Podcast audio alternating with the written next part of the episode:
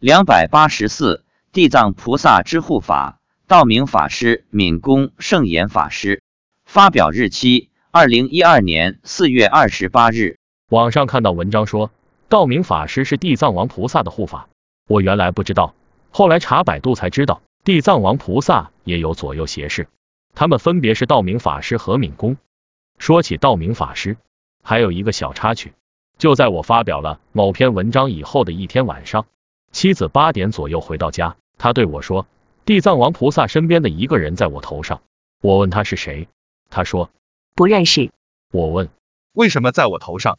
妻子说他跑来保护你呢。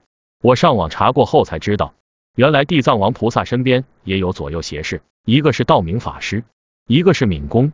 道明法师是敏公的儿子，但道明法师先出家，后来敏公拜道明法师为师，最后也修行成道。第二天早上，我对妻子说了道明和敏公的来历，问他，在我头上的是年轻的还是年老的？他说是年轻的。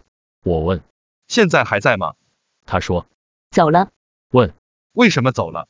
答不是有韦陀菩萨给你护法吗？二零一二年清明节的那个周末，地藏王菩萨带了很多地狱众生来听法。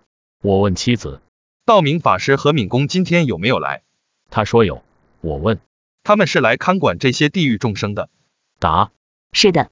问：这么多地狱众生，怎么看管？道明法师有分身吗？答：没有，他会在天上看着。问：道明法师和敏公是地藏王菩萨的胁侍，他们到底是什么样的人？还在六道中轮回吗？